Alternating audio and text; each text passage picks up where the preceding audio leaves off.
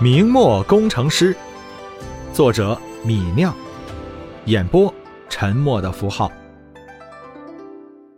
第一百零六章，处理完官场上的迎来送往，李直就开始检查自己的产业了。到汝州去圆角，一走就是四个多月，李直很担心自己的产业出问题。李直首先去工人最多的纺织工厂看了看，纺织工厂还是老样子，雇佣着一千七百七十人，到处都是各种机器摩擦的声音。纺织工厂直接购进粗棉花，最终产出李家精布，能完成整个产业链的生产，每个月产布三万一千匹左右。这些精布通过董家的销售网络行销到大江南北。每个月能给李直带来八千四百两的利润。纺织工厂的总管是李直的舅舅郑源，如今他做了大总管，十分得志，说话快人快语，早没有当初的腼腆模样。郑源的管理还不错，李直在工厂内检查了一番，没有发现什么问题，机械保密上也没有什么漏洞。李直又去肥皂作坊检查了一下。肥皂作坊如今已经有两百名工人，作坊里到处都是大坛子、大铁锅，工人不断在坛子、铁锅里加入原材料，加热搅拌。如今肥皂作坊每个月产出肥皂七十万块，其中五十万块卖给徐敏策销往江南，十万块卖给崔文定卖往京师，剩下十万块以二十文的价格在天津销售。肥皂产业每个月可以为李直带来八千二百两的利润。二爷爷李有胜在管理肥皂作坊，李有胜身体还好，做肥皂作坊的总管绰绰有余。李直和他聊了聊，发现二爷爷管理上抓得很紧。李直又去其他地方看了看，水泥作坊已经开始向京畿的泥瓦匠们销售水泥。不过水泥单价便宜，一斤才三文钱，销往各地主要成本都在运费上，一远了运费太高就不划算了，产业做不大。一个水泥作坊每个月生产七万两千斤水泥，利润不过一百六十两。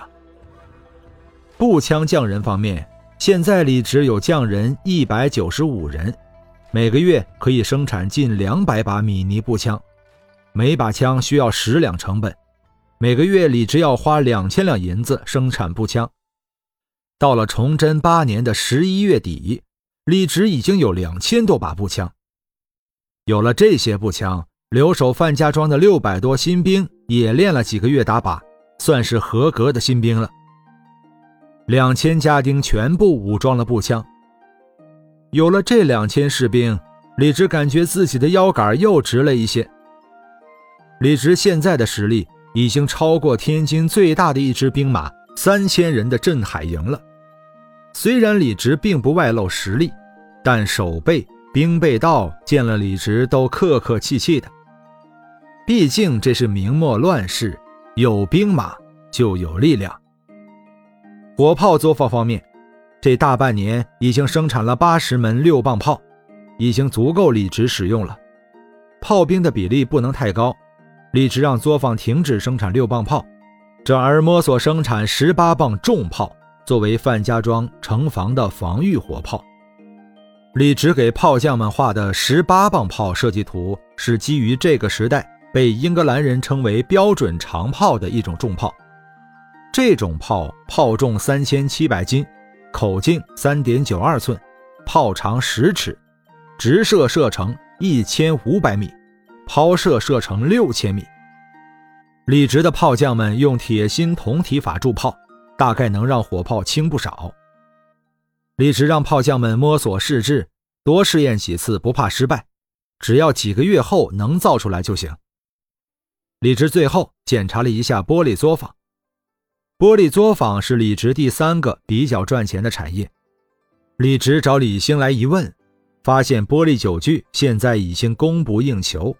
玻璃作坊每个月能产两百五十套玻璃酒具，五十套玻璃茶具。玻璃茶具还好，每个月能卖三十多套。无色的玻璃酒器则极为畅销，一上市没几天就立刻卖光。而且玻璃酒器的需求似乎是越来越盛，不光是京城的人知道了玻璃酒具的好处，京畿各个府县也有来买的。甚至有南方的富商士绅也派人来买货。李直销售的一套酒具里面有二十个无色酒杯，能够两桌人使用。三十两一套的话，平均一个酒杯只卖一两五钱。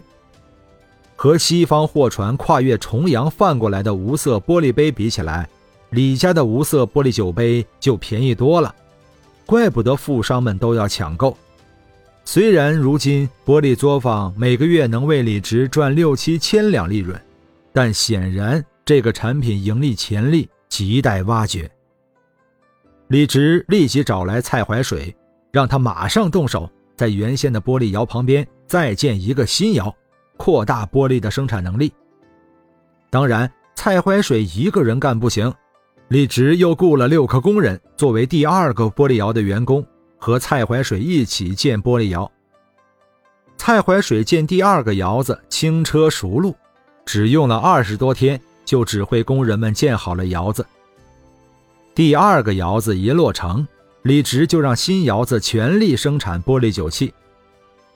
新建的窑子比老窑子多出一个干锅，将玻璃酒器的总产能扩大到了一个月六百套。玻璃酒器的招牌已经打出去，现在市场上供不应求。李直对酒器的销售有了新想法，李直要搞一个拍卖会，以拍卖的形式出售玻璃酒器，就能最大化每一批玻璃酒具的价格，实现最大的收益。拍卖会面对的对象当然就是天津的豪商们，天津。是南北漕运中转站，是商贾豪商云集之地。这些豪商们买了李直的无色玻璃杯，可以转贩到大江南北，获利高于李直在自己店里卖。李直面对这些豪商拍卖玻璃酒具，一定能卖出更好的价钱。而且卖货给这些商贾们，实际上也是给他们赚钱的机会，可以扩大自己的人脉。主意打定，李直就找到徐敏策，和他商量开拍卖会的事情。徐敏策听到“拍卖会”三个字，愣了愣，问道：“拍卖会是什么意思？”“就是让买家竞价，价高者得。”“原来如此。”徐敏策早就听说了李直新开发的无色玻璃产业赚钱，此时听到李直要开拍卖会卖玻璃酒器。悻悻地说道：“贤弟买卖越做越大了，各种点子层出不穷，愚兄都跟不上了。”李直知道徐敏策这是想要好处，笑道：“我这次把每月六百套酒具分成十二个份额，其中十个份额拿来拍卖，我把剩下的两个份额，也就是每月一百套酒器，以三十两一套的价格供给给大哥。”让许大哥贩到南方去赚钱，如何？徐敏策闻言大喜过望。这一百套酒具贩到江南，估计能卖到四五十两银子一套。刨去运费、超关和人工费用，这一百套就是每月一千多两的利润。徐敏策暗道：李直是个识趣的人，自己把他介绍给巡抚没有错。不过徐敏策又琢磨。这无色玻璃酒具大量销售，卖到五十两的价格也是极限了。到时候肯定要动用自己在江南的人脉网络宣传。这一千多两银子赚起来，倒是没有肥皂买卖那么轻松。但有这么多钱赚，总是好事啊。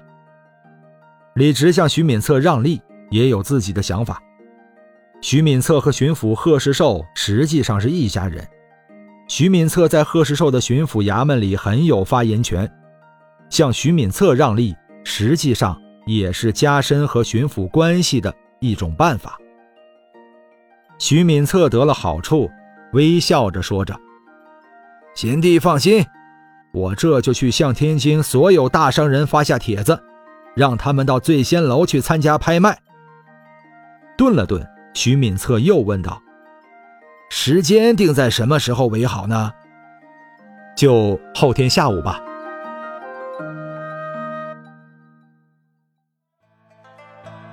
本章播讲完毕，感谢您的收听。